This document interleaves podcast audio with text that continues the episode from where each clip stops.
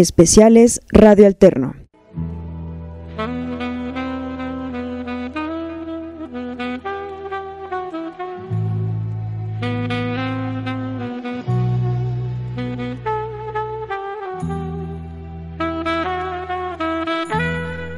Bienvenidos al nuevo concepto de Radio Alterno, su programa Psicohistoria. Caminemos juntos los senderos de la historia y del alma de los seres humanos.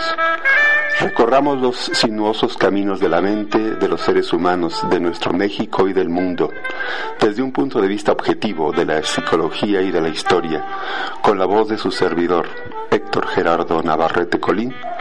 Bienvenidos a nuestro programa de hoy.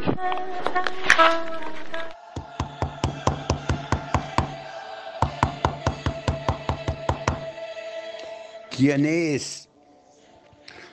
Señor Marqués de Lafayette, tiene usted que escapar. Tiene usted que escapar en este momento mismo. Tiene que hacerlo. Se ha girado la orden de aprehensión en contra suya. Tiene que escapar en este momento. De lo contrario, su vida está en peligro. ¿Quién eres? ¿Quién eres? No, no hay problema, señor Marqués. Soy un amigo, un amigo que simplemente ha querido advertirle del peligro. Usted tiene que escapar en este momento mismo. Tengo aquí un carruaje. Usted puede abordarlo y venir conmigo. Vamos a escapar. Usted tiene que poner su vida a salvo. Permitidme unos momentos. En un momento estoy con usted. Confío en usted plenamente aunque no lo conozco. Puede usted estar tranquilo, señor Marqués. Soy un amigo incondicional y admirador suyo. Venga usted conmigo. De verdad, su vida está en peligro. Y así era efectivamente. El marqués de Lafayette corría grave riesgo. Había sido girada la orden de aprehensión en contra suya por orden del mismísimo Robespierre los radicales de la Revolución Francesa pensaban que el señor Lafayette era un auténtico peligro para ellos y que promovía a toda costa la salvación del rey de Francia. Esto no era cierto y sin embargo parecía que era realidad. El marqués de Lafayette tendría que escapar de Francia, su amada tierra. Y así ocurrió. El marqués de Lafayette salió de territorio francés y se encaminó hacia Bélgica. Su intención era embarcar hacia los Estados Unidos y sin embargo no lo va a poder lograr. Va a ser aprendido, pero ya no por los franceses, ahora por los austriacos. Los austriacos también ven en él un hombre muy peligroso, un individuo que logra convocar a las multitudes, a la gente y definitivamente había que tenerlo prisionero. Y así va a ocurrir.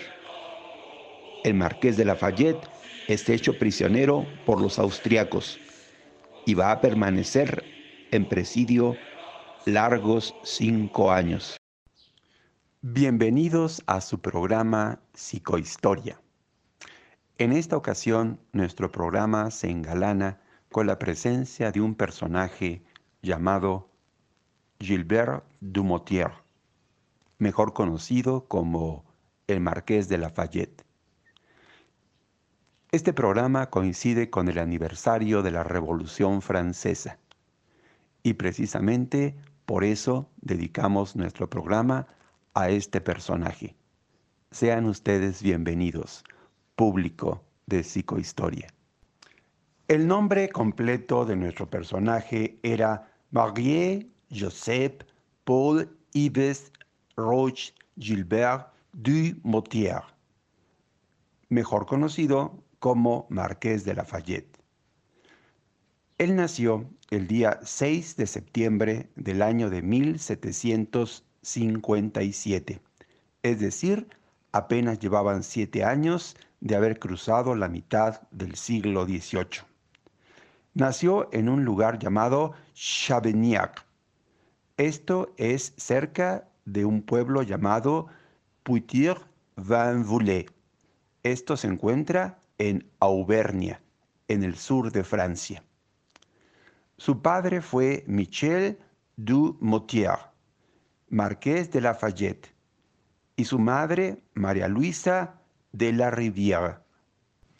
Estuvo casado con Adriana de Lafayette. Se casó desde los 17 años de edad y tuvo un largo matrimonio de 33 años. Sus hijos fueron Henriette Anastas, que fue la primera, George Washington de Lafayette, que fue el segundo, y María Antoniette Virginia Dumotier. De sus antepasados podemos decir que había gente ilustre. Por ejemplo, uno de sus ancestros, Gilbert de Lafayette III, capitaneó los ejércitos de Juana de Arco en el año de 1429. Otro ancestro ilustre fue su abuelo materno, el conde Comte de la Rivière. Él fue el comandante de los mosqueteros de la Guardia, también llamados mosqueteros negros, la guardia personal de Luis XV. Antes de continuar hablando sobre la vida del marqués de Lafayette, hablemos de la época en la que le tocó nacer. Podemos decir acerca de nuestro personaje que él nació en el siglo XVIII. Medio siglo antes de que naciera él, es decir, a principios del siglo XVIII, se había desatado la Guerra de Sucesión Española. Efectivamente, España había tenido a Carlos II como rey. Este había muerto sin dejar heredero a la corona y por lo tanto había quedado vacante la corona de España. Dos familias se enfrentaron por aquella corona tan ambicionada. Una de ellas era la familia Augsburgo austriaco-alemana y la otra era la familia Borbón, de origen francés. Aquel conflicto se resolvió finalmente con el triunfo de la familia Borbón, es decir, el nieto de Luis XIV, rey de Francia, tomó el trono de España con el nombre de Felipe V, iniciándose así en España la familia Borbón. Esto había sido obviamente un triunfo para Francia. Había pasado medio siglo. Cuando nació nuestro personaje en el año de 1757, tenía un año de que se había desatado una nueva guerra. Era una guerra a nivel continental. Esta guerra se conoce como la Guerra de los Siete Años y se le conoce con ese nombre porque ese fue el tiempo que duró, del año de 1756 al año de 1763. Los que se enfrentaban principalmente eran Francia e Inglaterra, pero también van a intervenir otros países, como por ejemplo España, que se pone del lado de eh, los franceses, y los austriacos, que se van a poner del lado de los ingleses. De esta manera, el conflicto se va a dar de una manera continental. Así se dieron los enfrentamientos. Le tocó nacer precisamente a nuestro personaje cuando esta guerra se estaba desarrollando. Y una consecuencia que vivió en carne propia nuestro personaje fue la muerte de su padre, Michel du Motier. Él va a morir en batalla, en Westfalia. Esto va a repercutir sobre su propia vida. Lo mencionaremos cuando hablemos de su infancia.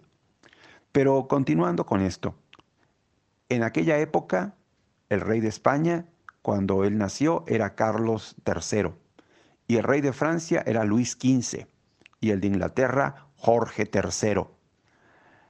El conflicto de la guerra de los siete años se decidió con el triunfo de Inglaterra. Inglaterra le va a arrebatar a Francia su colonia más importante en el continente americano, Canadá. Se la va a quitar. Esto obviamente va a tener graves consecuencias para la economía del imperio francés. Y podemos decir que creó gran resentimiento de Francia hacia Inglaterra, elemento muy importante, porque después, cuando se desató la guerra de independencia de las trece colonias, Francia va a favorecer a los colonos en contra de Inglaterra.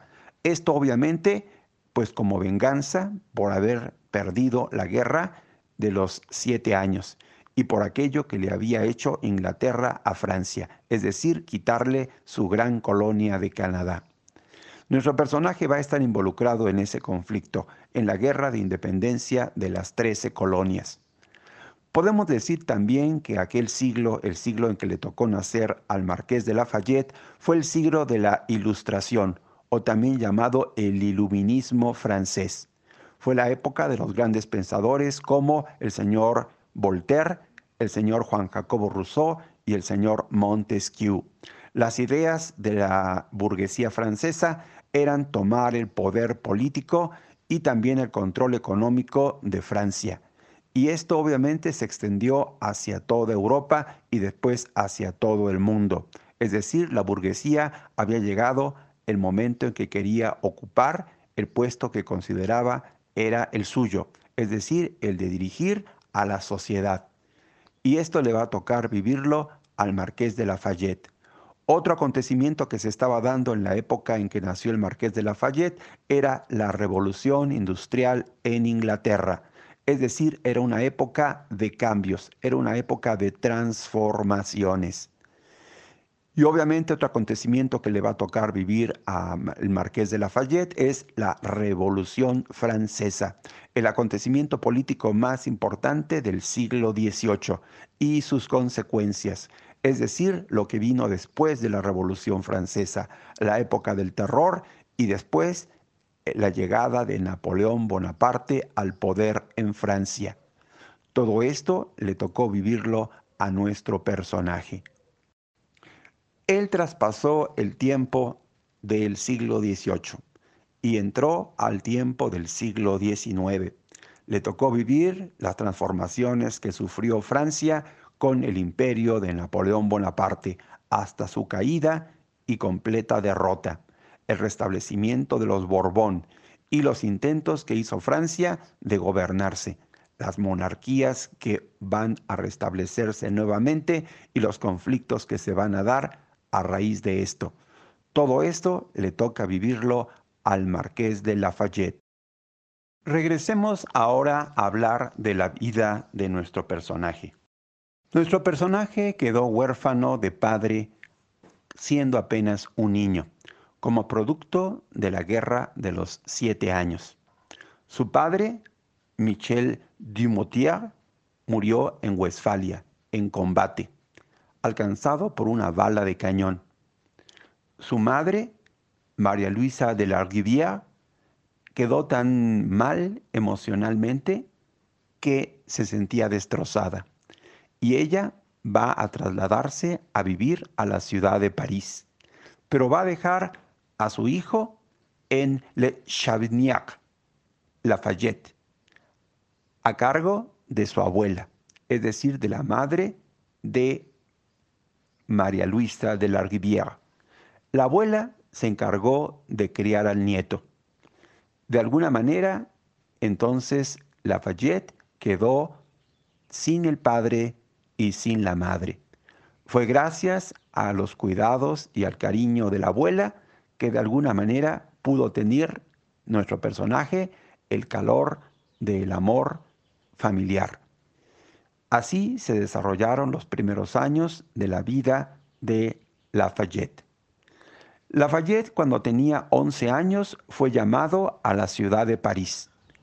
Él va a vivir en el Palacio de Luxemburgo y ahí va a estar. Posteriormente le van a asignar ya tareas que corresponden a un individuo que está abandonando la niñez. Pero diremos que aquellos años de niñez de alguna manera fueron una mezcla de tristeza, pero también de la ternura que le dejó su abuela, su abuela materna.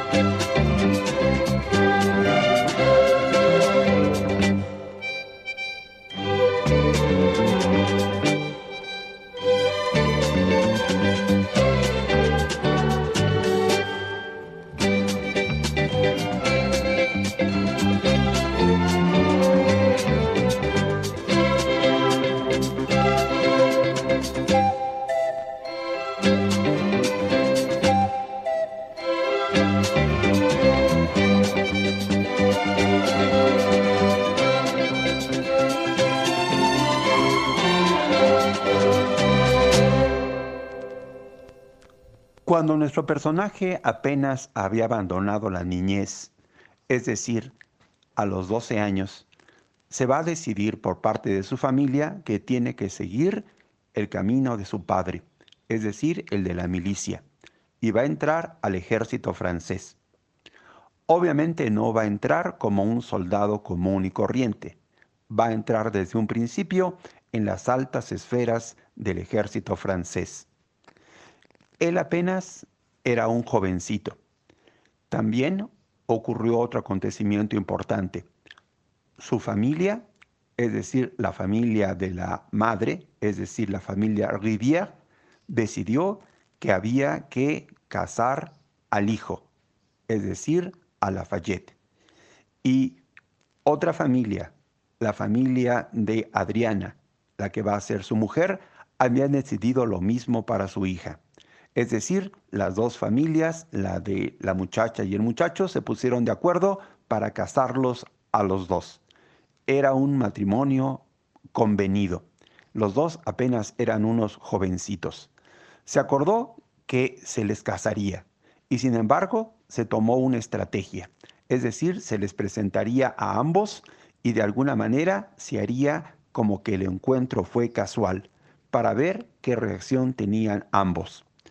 Y tanto eh, Gilbert Dumoutier, marqués de Lafayette, como Adriana quedaron encantados el uno del otro.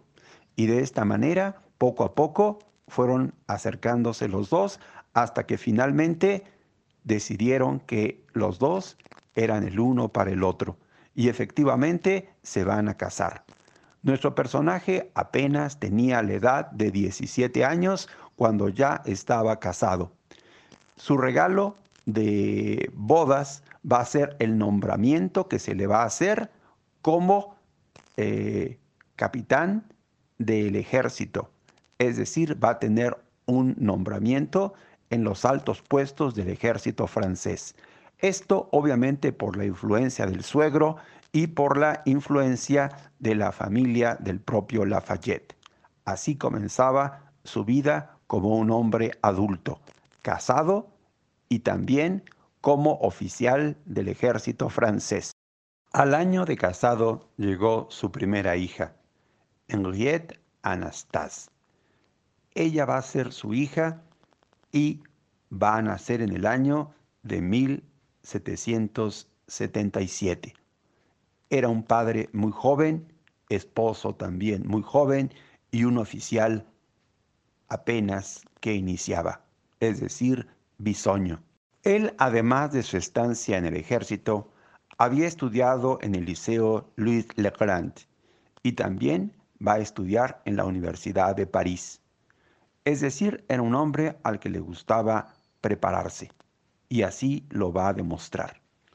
Su paso por la milicia también había sido brillante. Desde que en mayo de 1771, siendo muy jovencito, había sido nombrado subteniente de los mosqueteros, hasta su ascenso de teniente en el cuerpo de los dragones de caballería. Y a los 18 años, mencionamos ya, obtuvo el puesto de capitán, capitán del ejército francés. Poco antes de que nuestro personaje llegara a ocupar el puesto de capitán del ejército francés, habían ocurrido cosas muy importantes. En el año de 1776, los colonos de las 13 colonias de Norteamérica se habían declarado en rebeldía en contra del gobierno de Su Majestad Británica Jorge III, es decir, en contra de Inglaterra. Esto a causa de que habían sido elevados los impuestos a ellos, a los colonos. Estos impuestos consistían simplemente en que ellos tenían que pagar una tasa sobre ciertos productos que anteriormente no la tenían. Es decir, por ejemplo, el té. Esto había generado todo un conflicto en las 13 colonias de Norteamérica. Los colonos estaban indignados porque consideraron que era injusto que se les subiera un impuesto a ellos sin haberles pedido siquiera su opinión. Y esto lo consideraron como una arbitrariedad. Esto obviamente va a generar un conflicto entre los colonos e Inglaterra. Los colonos pidieron formalmente que los impuestos que eran, por ejemplo, el impuesto del timbre y el impuesto del té, fueran derogados. Las autoridades británicas, es decir, el Parlamento, no lo van a autorizar y se va a seguir adelante con el cobro de dichos impuestos. Esto generó un estado de inconformidad entre los colonos que finalmente se desató en un abierto conflicto, la hostilidad de los colonos hacia Inglaterra. Y esto va a generar el conflicto. El conflicto nosotros lo conocemos como la guerra de independencia de las 13 colonias. Y efectivamente, las 13 colonias de Norteamérica van a iniciar su lucha por la independencia. Todo esto obviamente va a generar una situación muy especial. Recordemos que Francia había sido enemiga de Inglaterra en la Guerra de los Siete Años y que Inglaterra le había arrebatado su gran colonia de Canadá. Había resentimiento del lado francés. El rey de Francia en aquel momento era Luis XVI y precisamente Luis XVI ve la oportunidad de cobrarle cuentas a Inglaterra y precisamente es por influencia de su ministro de Relaciones Exteriores que va a recibir a un enviado de las 13 colonias de Norteamérica. Es un individuo de nombre Silas Dean. Este individuo viajó a Francia para pedir su ayuda y reclutar gente para ser enviada a la lucha que se estaba sosteniendo en contra de Inglaterra en el territorio de América, es decir, en el continente americano. Esto obviamente va a tener un buen efecto en Francia y Luis XVI ve la oportunidad de tomar venganza. Se supo en los altos medios del ejército que se estaba reclutando gente para la lucha en contra de Inglaterra y de inmediato el marqués de Lafayette se ofreció para acudir en auxilio de las trece colonias. No se sabe realmente los motivos reales de esta animosidad que tenía Lafayette, de participar en contra de Inglaterra. Algunos dicen que posiblemente tenía resentimiento en contra de los ingleses por la muerte de su padre. Recordemos que su padre había muerto combatiendo contra los ingleses en la Guerra de los Siete Años.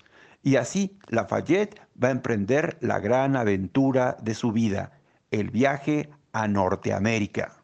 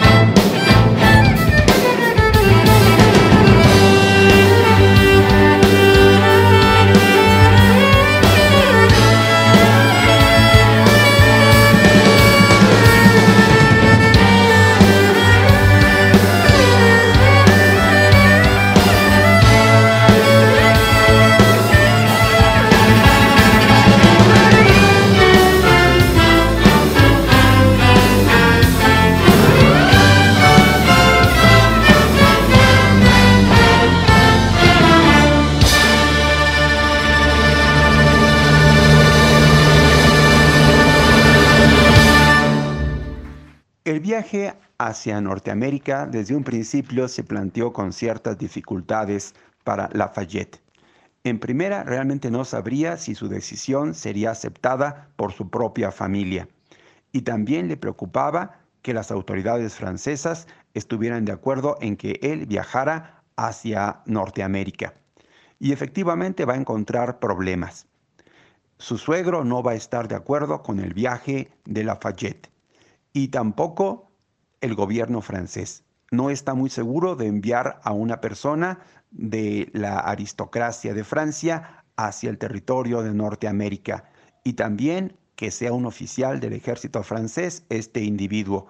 Y obviamente no ve con buenos ojos que sea Lafayette el que pretenda hacer este viaje.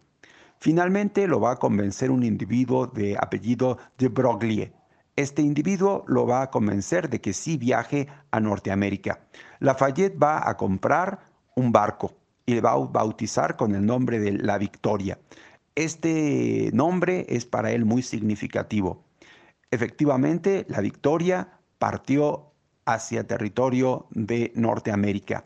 Y sin embargo, iniciado apenas el viaje, Lafayette ordena que se regrese a Puerto Francés la tripulación que ya estaba lista para llegar a Norteamérica, en el caso de que esto realmente se hubiera dado, va a sentirse totalmente descorazonada. Efectivamente, el barco regresó a suelo francés y desde ahí Lafayette va a tratar de que las cosas vuelvan a recomponerse y nuevamente va a embarcar en dirección a Norteamérica. Ahora sí, de forma definitiva va a zarpar el día 27 de abril del año de 1777 y ahora sí va a cruzar el Océano Atlántico y va a llegar a Norteamérica. En Norteamérica, el Congreso, que era la máxima autoridad de los rebeldes de las 13 colonias, lo va a nombrar a él como un oficial del ejército, del ejército de las 13 colonias. Su grado es el de mayor general. Y sin embargo, el Congreso pensaba que este nombramiento sería únicamente honorario. Es decir, simple y sencillamente que él eh, no desempeñaría en la realidad este puesto. Y sin embargo, Lafayette pensó desde un primer momento todo lo contrario, que el título no solamente sería de nombre, sino de hecho y que él podría desempeñarse como oficial del ejército de las trece colonias, y así lo va a manifestar. El joven Lafayette, desde su llegada a el territorio de Norteamérica, mostró arrojo y valentía en el combate, y va a destacarse, por ejemplo, en la batalla de Brandywine. Ahí va a resultar herido, pero a pesar de eso no se va a retirar. Él va a continuar. Esto le va a ganar la admiración y el respeto de los propios compañeros del ejército de las 13 colonias. También va a participar en Nueva Jersey con 300 soldados y va a derrotar una fuerza superior en un lugar llamado Gloucester el 24 de noviembre del año de 1777. Le van a pedir que con un grupo de soldados desde Albany, Nueva York, invada Canadá. Para poder hacer esto, él va a reclutar a una tribu que es la de los Oneidas. Esta tribu eh, ya lo conocía él y le llamaban Cayeula, que en lengua oneida significaba temible jinete. Él va a mostrar gran valor en el combate y esto le ganó la admiración de la gente que combatía al lado suyo. Pero Lafayette no era un soldado común y corriente, y va a emitir opiniones sobre las órdenes que se le han dado, y va a criticar la orden de invadir Canadá en invierno. Esta crítica que realizó Lafayette hizo que la persona que ordenó esa invasión a Canadá en invierno, que era un individuo llamado Horatio Gates, dejara el Consejo. El Consejo era el supremo eh, poder que ejercía la autoridad militar y que había sido nombrado por el Congreso de los individuos que luchaban por la independencia en las 13 colonias. Es decir, la opinión de Lafayette fue importante en la destitución de esa persona. Después va a ocurrir algo muy importante. Simplemente se va a firmar un tratado entre los Estados Unidos que se estaban planteando como una nación ya independiente, y Francia. Y Francia va a reconocer la independencia de las 13 colonias en marzo de 1778. Esto obviamente es un paso gigantesco en la lucha por la independencia de las 13 colonias. Tiene el reconocimiento de una potencia mundial, Francia, y esto cuenta muchísimo. El reconocimiento de Francia a la independencia de las 13 colonias de Norteamérica había cambiado todo por completo. Francia no estaba ayudando a un grupo de rebeldes en contra del imperio británico, sino que estaba ayudando a una nación independiente a luchar en contra de los invasores ingleses. Esa era la nueva situación. Francia se va a involucrar ahora en la guerra directamente y va a enviar una flota naval a apoyar a su aliado. Esa flota llegó a la bahía de Delaware el 8 de julio del año de 1778. George Washington pensaba que esta flota podría atacar un lugar llamado Newport en Rhode Island, que era una de las principales bases británicas en el norte, la más importante en aquella región. Lafayette y el general Greene fueron enviados con 3.000 hombres a tratar de colocarse también en aquella situación de poder apoyar el movimiento que pretendía hacer el señor George Washington.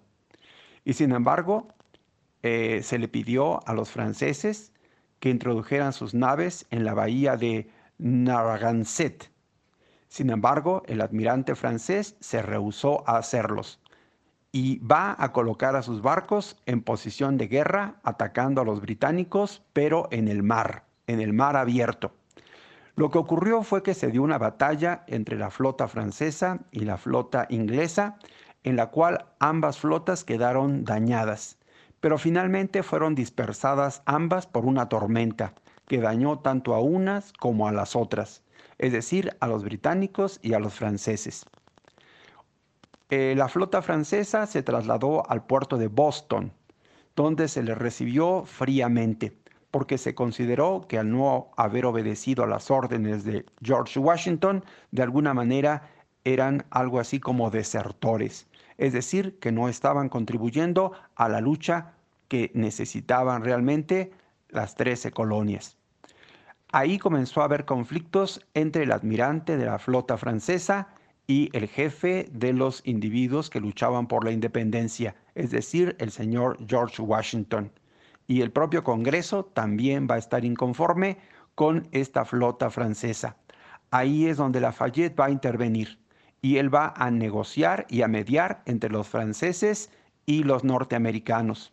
Finalmente, eh, va a reconocerse esta labor del señor Lafayette y van a decir que gracias a él y a su habilidad y prudencia se logró finalmente una negociación con los franceses, que ahora sí van a colaborar en la lucha por la independencia de las trece colonias. Lafayette va a pedir permiso al Congreso Continental, máxima autoridad de las trece colonias de Norteamérica, para partir hacia Francia y negociar un apoyo más efectivo de los franceses a la causa de la guerra de independencia de las trece colonias. El Congreso va a autorizar a Lafayette a que vaya a Francia y efectivamente se desarrolla el viaje. Lafayette va a partir en enero del año de 1779 rumbo a Francia. En Francia ocurre algo peculiar. Recordemos que Lafayette había salido sin la autorización de las autoridades de Francia y por lo tanto va a ser recluido en un arresto domiciliario. Todo el mundo sabe que este arresto es simbólico, que realmente las autoridades están muy contentas con la acción que ha tenido Lafayette en la guerra de independencia de las 13 colonias. Y va a ocurrir que estando en Francia, el nieto de Benjamin Franklin le presenta una espada con incrustaciones de oro que le otorga el Congreso Continental a Lafayette por su participación hasta ese momento en la Guerra de Independencia de las Trece Colonias. Efectivamente, Lafayette es reconocido como un héroe y el propio Luis XVI lo va a recibir con gran entusiasmo. Lafayette va a trabajar en convencer a Luis XVI que hay que invadir Inglaterra. En aquellos momentos España se pone del lado de Francia en contra de Inglaterra. Esto envalentona a Francia y a la propia España y piensan que efectivamente pueden invadir Inglaterra. Se espera la llegada de una flota española que se juntará con la flota francesa para invadir Inglaterra. Pero esta flota española tarda demasiado tiempo en llegar. Llega hasta agosto del año de 1799. Es decir, prácticamente todo ese año Lafayette estuvo en suelo francés. En aquellas circunstancias precisamente, su esposa Adriana va a tener un nuevo hijo. Este hijo va a llevar por nombre George Washington Lafayette. Y esto obviamente en homenaje a el amigo George Washington, jefe de los rebeldes que habían iniciado la guerra de independencia de las trece colonias. Este tipo de gestos es un gesto simbólico, pero que de alguna manera hermana a Lafayette con George Washington y con la causa de la independencia de los Estados Unidos de Norteamérica. Finalmente, lo que obtuvo Lafayette fue, junto con Benjamin Franklin, la promesa de que Francia enviaría 6.000 soldados a combatir del lado de los rebeldes de las 13 colonias de Norteamérica. Y así ocurrió efectivamente. El señor Lafayette vuelve a embarcarse rumbo a Norteamérica y ahora lo va a hacer desde el puerto de Rochefort y va a llegar a Boston el 27 de abril del año de 1780, momentos en que todavía se combatía en contra de los ingleses. Lafayette todavía va a participar en los combates en contra de los ingleses. Se va a distinguir en Rhode Island, en Green Spring y sobre todo en Georgetown. Ahí las tropas de Lafayette van a bloquear a un individuo inglés llamado Cornwallis. Este individuo era el que comandaba a los ingleses. La participación de Lafayette en el bloqueo va a ser fundamental para que finalmente se dé la batalla de Georgetown, donde se va a definir el futuro de las 13 colonias y los ingleses van a resultar derrotados. La participación de Lafayette fue brillante. Lafayette abandona suelo norteamericano en el puerto de Boston el 18 de diciembre del año de 1781. Al llegar a Francia es recibido como un héroe el 22 de enero del año de 1782 y lo va a recibir el propio Luis XVI en el Palacio de Versalles. Efectivamente se le trata como a un héroe. El vínculo que va a existir entre los norteamericanos y Lafayette va a ser enorme. Él va a seguir teniendo vínculo con todos los jefes de lo que fue la revolución de las 13 colonias de Norteamérica, entre ellos el señor Thomas Jefferson. Precisamente el señor Jefferson va a convencer al señor Lafayette de que su tercera hija, a la que Lafayette llama María Antoniette, también se llame Virginia. Y esto obviamente en honor a lo que había sido la colonia de Virginia en Norteamérica. Y esto obviamente es un gesto simplemente de buena voluntad entre Lafayette y Thomas Jefferson. El señor eh, Lafayette sigue en sus planes de operar en contra de los ingleses y va a plantear la existencia de una operación que hagan Francia y España para atacar las Indias Occidentales Británicas. Esta acción ya no se pudo llevar a cabo porque finalmente se firmó el Tratado de París, en el que Inglaterra reconocía la independencia de las trece colonias hacia el año de 1783. Entonces la operación en contra de los ingleses ya no fue necesaria. Había triunfado la guerra de independencia de las trece colonias y había sido uno de sus artífices más importantes el señor Lafayette. Lafayette, a su regreso a su patria, Francia, va a encontrar con que su nación está envuelta en graves problemas, principalmente de carácter económico.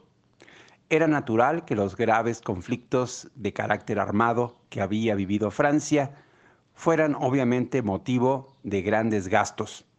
Así lo había sido la Guerra de los Siete Años en contra de Inglaterra, y la pérdida del Canadá había significado un grave descalabro principalmente en el rubro económico para el imperio francés. También la participación de Francia en el conflicto de la guerra de las trece colonias de Norteamérica, apoyando a los colonos, había desangrado la economía de Francia. Todo el dinero que se le había prestado a las trece colonias no había manera de recuperarlo en aquellos momentos.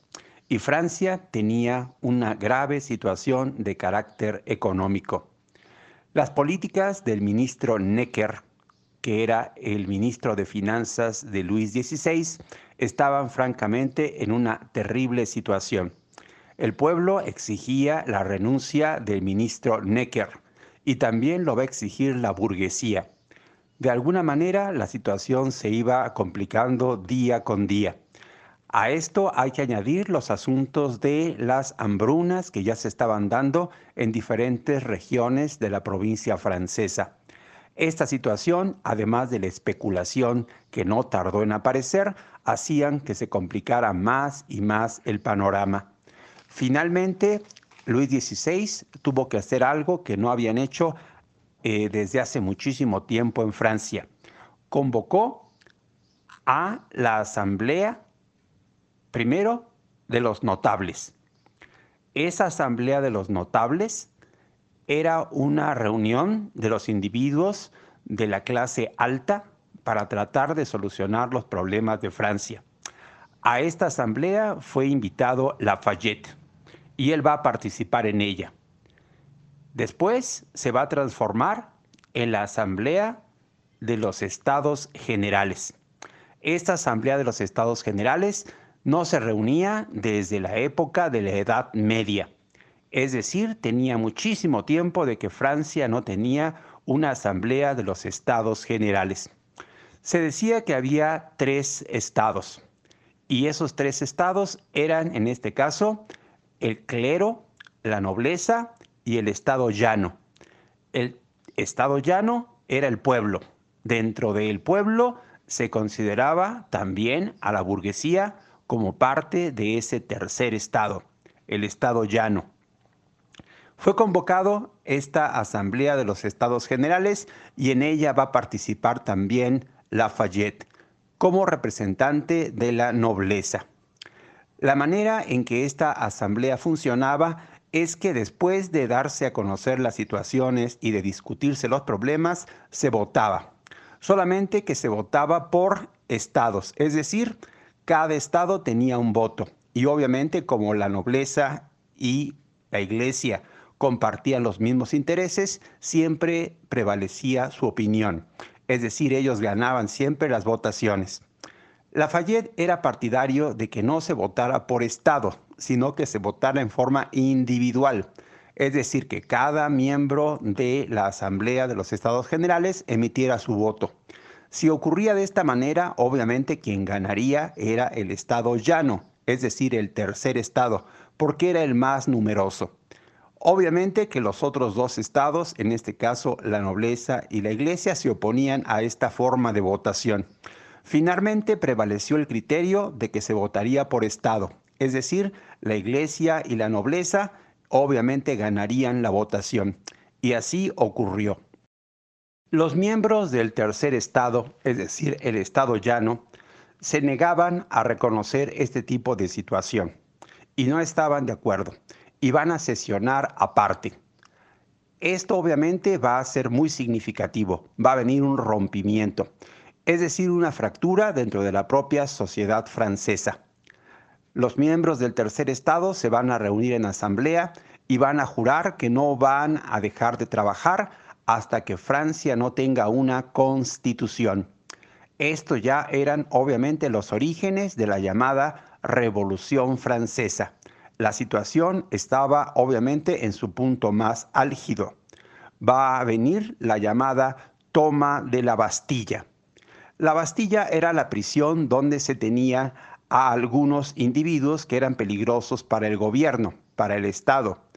En este caso, en aquellos momentos, la prisión prácticamente estaba vacía. Había un par de individuos que estaban ahí condenados y que sin embargo eran los únicos que estaban presos. Bueno, la toma del edificio por la multitud enardecida realmente fue un acto simbólico. ¿Qué simboliza? Simboliza la caída del antiguo régimen y que el Estado llano, es decir, en este caso el pueblo encabezado por la burguesía, no está dispuesta a tolerar que las cosas se sigan dando como se estaban dando hasta aquel momento. Lo interesante de esto para Lafayette es que después de la toma de la Bastilla, él va a ser nombrado comandante en jefe de la Guardia Nacional, un puesto muy importante dentro del panorama de la política de lo que se estaba dando en ese momento en Francia.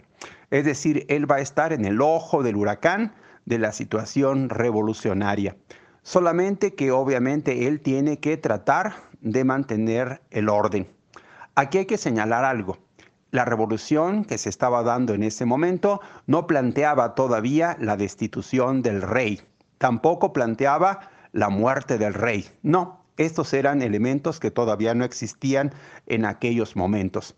Se planteaba simplemente que se diera una constitución y que esa constitución obviamente planteara los cambios necesarios, que eran principalmente cambios de carácter político y de carácter social.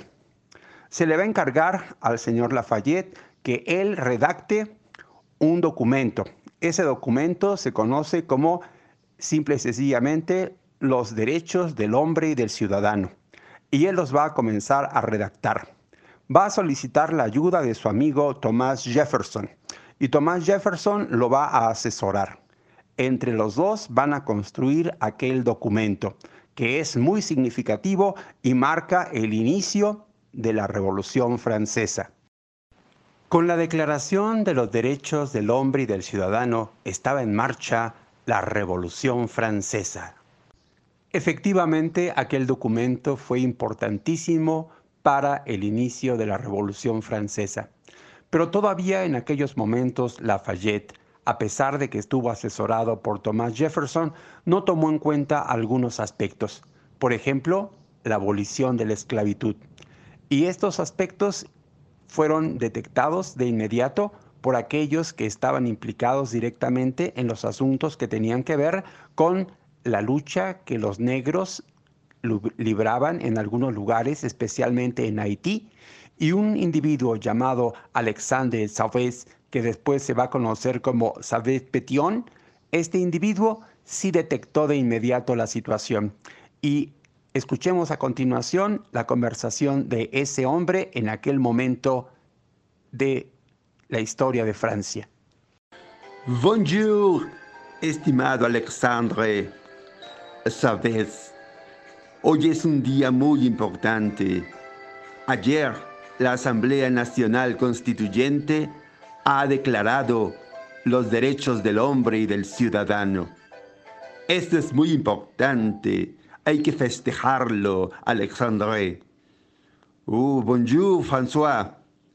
Sé que es una noticia importante. Yo también me he enterado.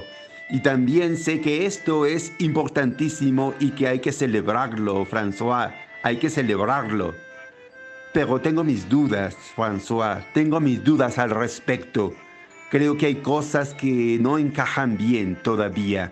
Hay cosas que hay que perfeccionar. ¿A qué te refieres, Alexandre? ¿A qué te refieres específicamente? Mira, François, me he enterado de que el artículo número uno de estos derechos del hombre y del ciudadano dice que los hombres nacen y permanecen libres e iguales en derechos.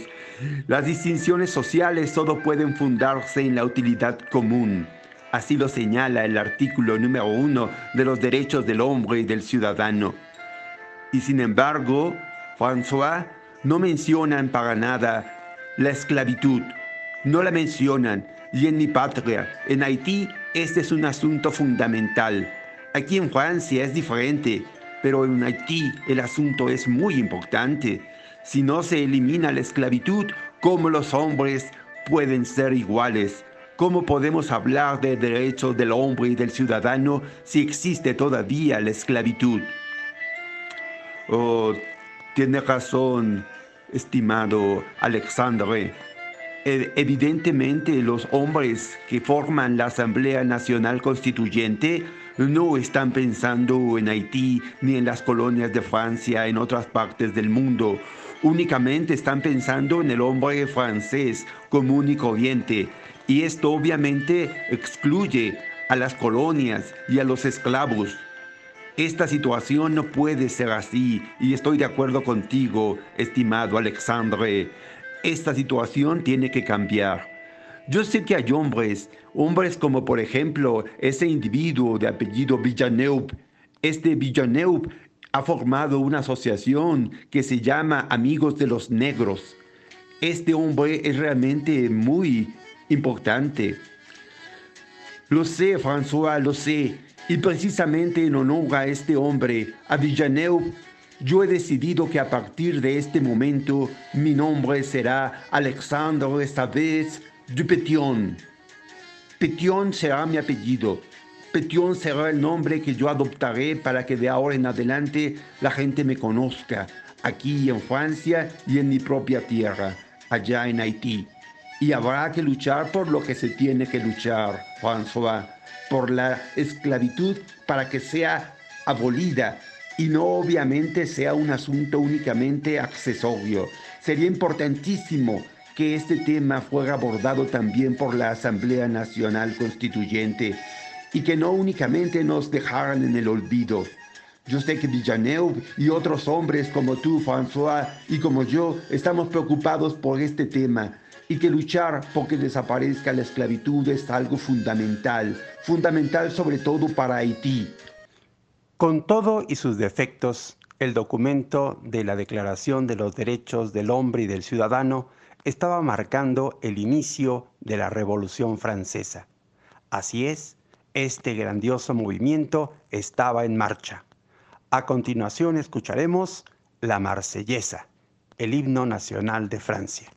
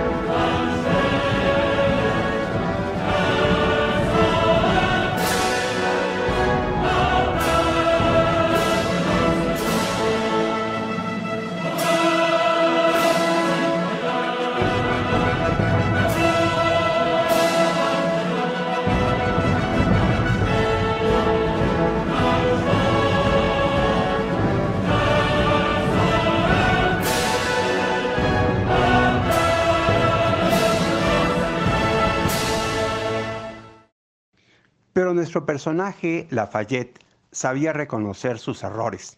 Se dio cuenta que en el documento de la Declaración de los Derechos del Hombre y del Ciudadano no estaba considerada la abolición de la esclavitud y posteriormente él va a rectificar. Él va a unirse al grupo abolicionista francés y se va a hacer amigo de una sociedad que se llama la Sociedad de los Amigos de los Negros. Este grupo propugna por la terminación de la esclavitud y su comercio, además de obtener derechos eh, legales para los negros libres. También se atrevió Lafayette a escribirle a su amigo George Washington y pedirle que liberara a los esclavos negros que éste tenía en su propiedad. George Washington se niega a hacerlo. Y sin embargo, a partir de aquel momento estuvo en la mente de Washington la posibilidad de que esto ocurriera, aunque en vida de él no se dio. El propio Lafayette compró tierras en la Guyana francesa para crear una plantación y hacer ahí realidad su proyecto, darle la libertad a los negros y que ellos trabajaran para sostenerse por ellos mismos. El tema de la libertad de los hombres y mujeres negros había estado en el pensamiento de Lafayette desde muchísimo tiempo antes. No lo plasmó en la Carta de los Derechos del Hombre y del Ciudadano y sin embargo en documentos que se tienen sobre la vida de Lafayette encontramos que él ya desde su visita en el año de 1784 a los Estados Unidos habló en, frente de un público formado por los delegados de Virginia de que era importante darle libertad a la humanidad y exigir la emancipación de los esclavos. Ahí vemos a un Lafayette plenamente abolicionista. No se plasmó esto en Francia cuando él tuvo que escribir los derechos del hombre y del ciudadano, y quizás simple y sencillamente fue porque en Francia no se vivía la misma realidad que en los Estados Unidos.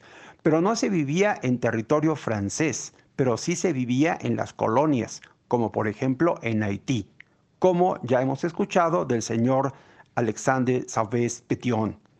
Esto obviamente quizás fue un fallo del señor Lafayette, no incluirlo en la Declaración de los Derechos del Hombre y del Ciudadano. Y sin embargo, seguramente pesaron muchos factores para que él no incluyera este planteamiento en aquella famosa declaración. Y sin embargo, él como individuo sí manifestaba esta situación. Él quería que esto desapareciera, la eh, diferenciación entre los seres humanos por el color de su piel y la condición de la esclavitud no debería de existir. Otra causa que también adoptó el señor Lafayette fue la defensa de los protestantes en Francia, que eran muy mal vistos después del edicto de Nantes que se había dado un siglo anterior a su nacimiento. Los protestantes no eran reconocidos en sus derechos plenamente como lo eran los católicos, y esto obviamente le molestaba mucho a Lafayette. Lafayette está entonces a favor de causas como la libertad de los negros y también la igualdad de los protestantes en Francia.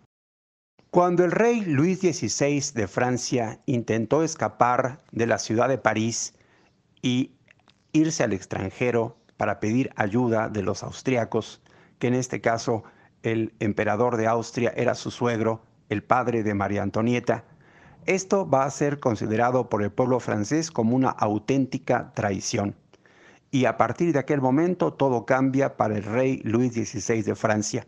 Se le va a juzgar y se le va a condenar a muerte. El rey hasta aquel momento había sido respetado, había tenido que jurar la constitución y de alguna manera seguía conservando su lugar de rey. Pero en el momento que quiso irse de Francia y dejar a los franceses a su suerte e incluso se planteaba que él pudiera pedir a los extranjeros la intervención en contra de la propia revolución, eso no lo toleró el pueblo francés. Y entonces la situación se puso muy fea para Luis XVI. Él va a ser juzgado y condenado a muerte. La situación de Lafayette también se pone muy difícil, porque mucha gente considera que Lafayette de alguna manera está protegiendo a Luis XVI. Recordemos que el puesto que ejercía Lafayette como jefe de la Guardia Nacional era muy importante y esto obviamente eh, era una situación muy comprometedora para él. La posición de Lafayette había sido durante toda la revolución el tener una posición intermedia. No estaba definitivamente del lado del antiguo régimen, ni del lado de la aristocracia, ni del clero, pero tampoco se manifestaba como un radical, es decir, el grupo de los jacobinos encabezados por Robespierre obviamente lo ve como un individuo peligroso y también los que defienden la monarquía lo ven como un individuo de ideas revolucionarias, es decir, no está bien ni con unos ni con otros. Su idea de buscar un punto intermedio, de buscar la moderación y de no irse a los extremos va a ser terrible para él. Le va a costar la persecución. Finalmente, cuando el rey fue eh, capturado y va a ser sentenciado a muerte, también se va a ordenar la captura de Lafayette. Lafayette fue avisado por sus amigos que tenía que escapar de Francia y efectivamente sale de Francia salió rumbo a Bélgica con la intención de embarcar rumbo a los Estados Unidos y sin embargo no lo pudo hacer. Los austriacos lo van a capturar y lo consideran un individuo peligroso que está en contra del gobierno del rey y lo van a tomar prisionero. Esta situación va a ser muy difícil para Lafayette. Lafayette va a estar prisionero por largo tiempo, cinco años. En cinco años fue trasladado a muy diversas prisiones y llevado muy lejos de su tierra, de Francia. En su último encierro se le dio la posibilidad de que fueran mejores sus condiciones de vida y ahí ocurrió algo extraño. Su esposa Adriana logró a través de las autoridades francesas que se le permitiera a ella acompañar a su esposo, es decir, a Lafayette. Y efectivamente Adriana fue también llevada a la cárcel junto con Lafayette para que estuvieran juntos y Lafayette pudiera mitigar pues lo que había sido su larga condena en prisión. Efectivamente, ella ahí lo acompañó. Podemos decir que fue una muestra de amor, un amor profundo de su pareja hacia él, y él siempre se lo agradeció.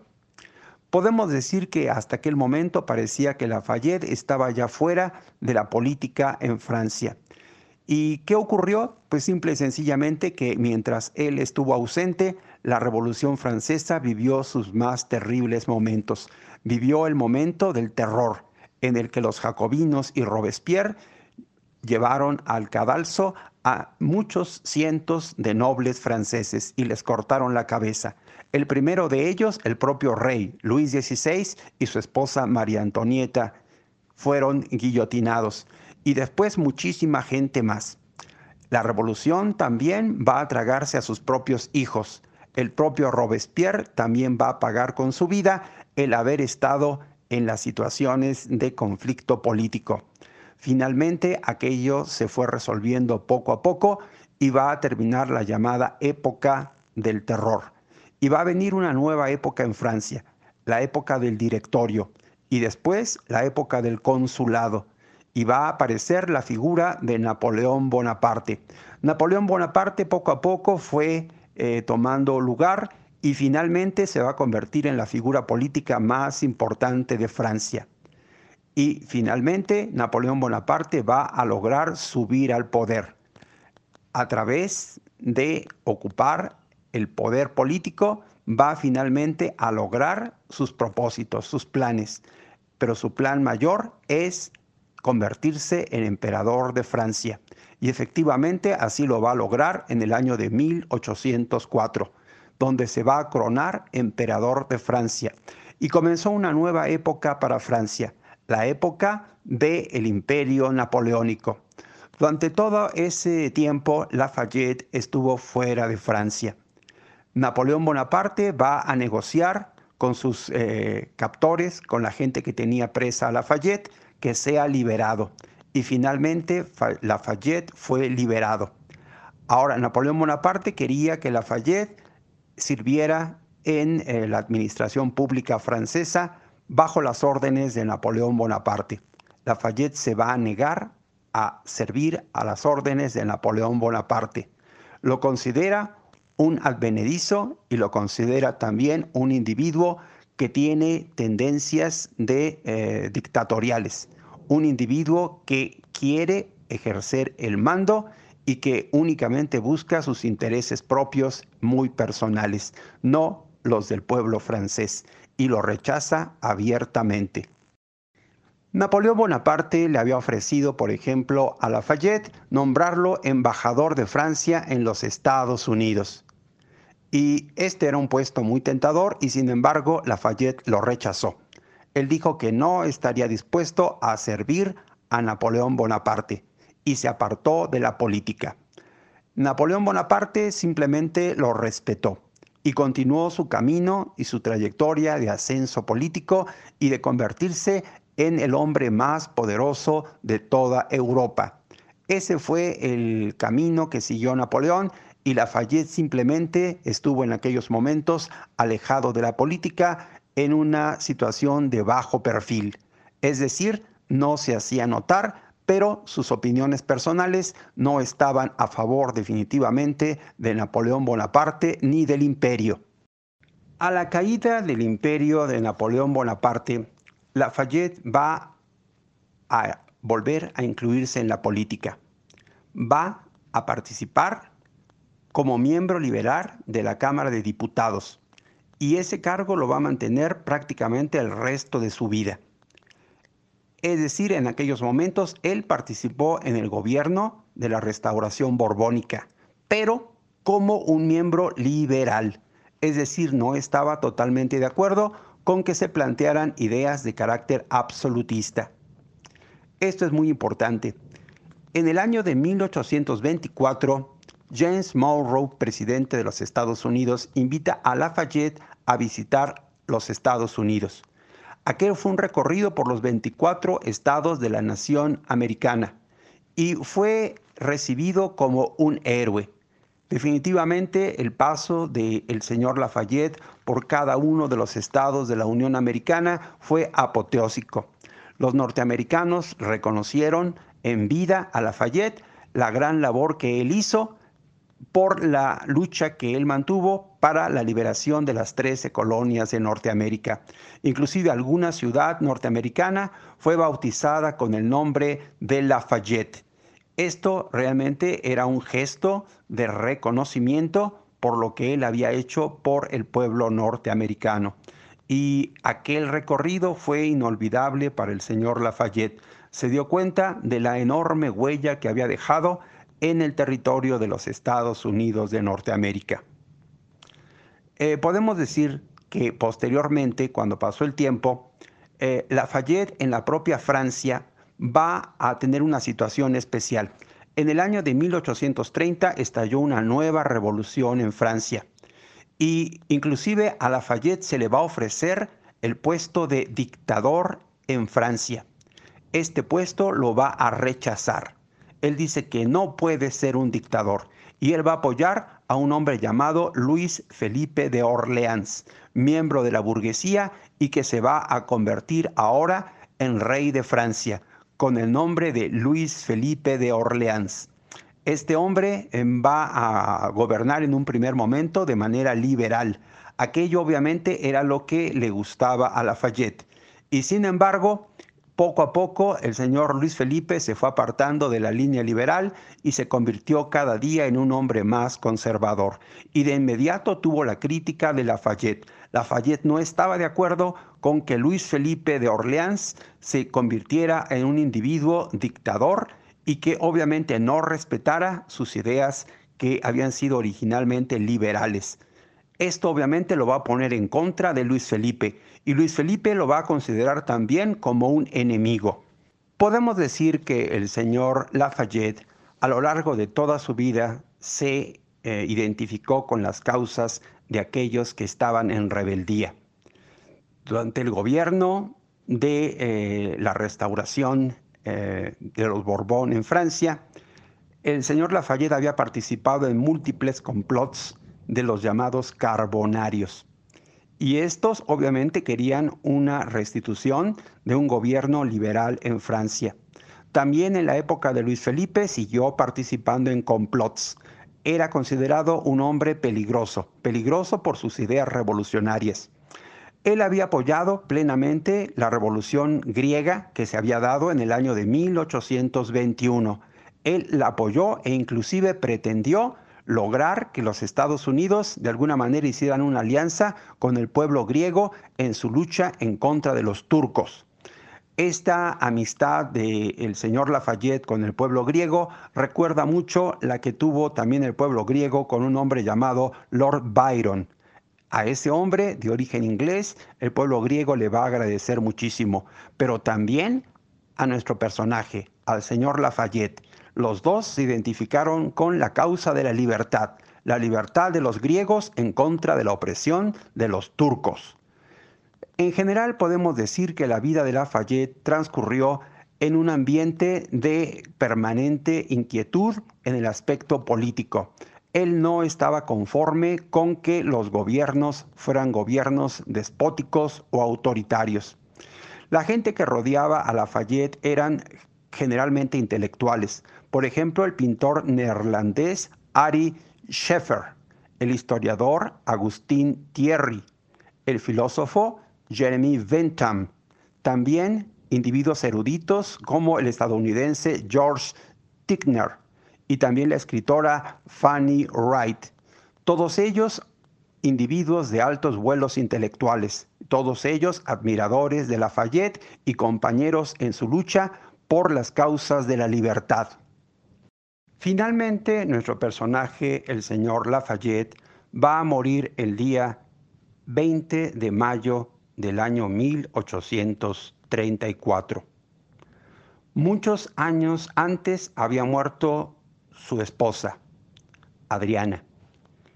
Aquella relación que originalmente había impactado las familias de ambos había resultado ser una excelente combinación de dos seres humanos que se habían amado profundamente. Aquel matrimonio había durado 33 años y de este amor podemos decir que únicamente el señor eh, Lafayette había escuchado las palabras de Adriana, su mujer, diciéndole lo siguiente. Je suis vous. Yo soy toda tuya. Esas fueron las últimas palabras antes de morir. A continuación haremos el análisis psicológico de la figura de Lafayette.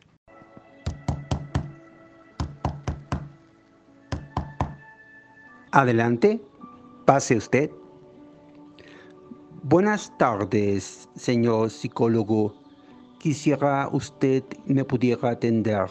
Mi nombre es Gilbert Dumutier, mejor conocido como el Marqués de Lafayette. ¿Me pudiera usted atender? Con todo gusto, señor Gilbert Dumutier. Pase usted. Tome asiento. Dígame, ¿en qué le puedo yo servir? Mire, señor psicólogo, eh, lo que me trae con usted es lo siguiente yo tuve una situación de nacer en una cuna noble y sin embargo mis ideas son ideas pues libertarias. Estas ideas de libertad no siempre fueron bien vistas por la gente que me rodeaba, es decir, mi propia familia y mis amigos y la gente de la nobleza. Esto obviamente me ocasionó muchos problemas en vida. Quisiera ahora poder decir que realmente estoy tranquilo y sin embargo no lo estoy del todo. Quisiera platicar sobre esta temática con usted. ¿Podría usted ayudarme, señor psicólogo? Con gusto, señor Gilbert Dumutier, señor Lafayette, con todo gusto. A partir de este momento su servidor, Héctor Gerardo Navarrete Colín, se convierte en su terapeuta.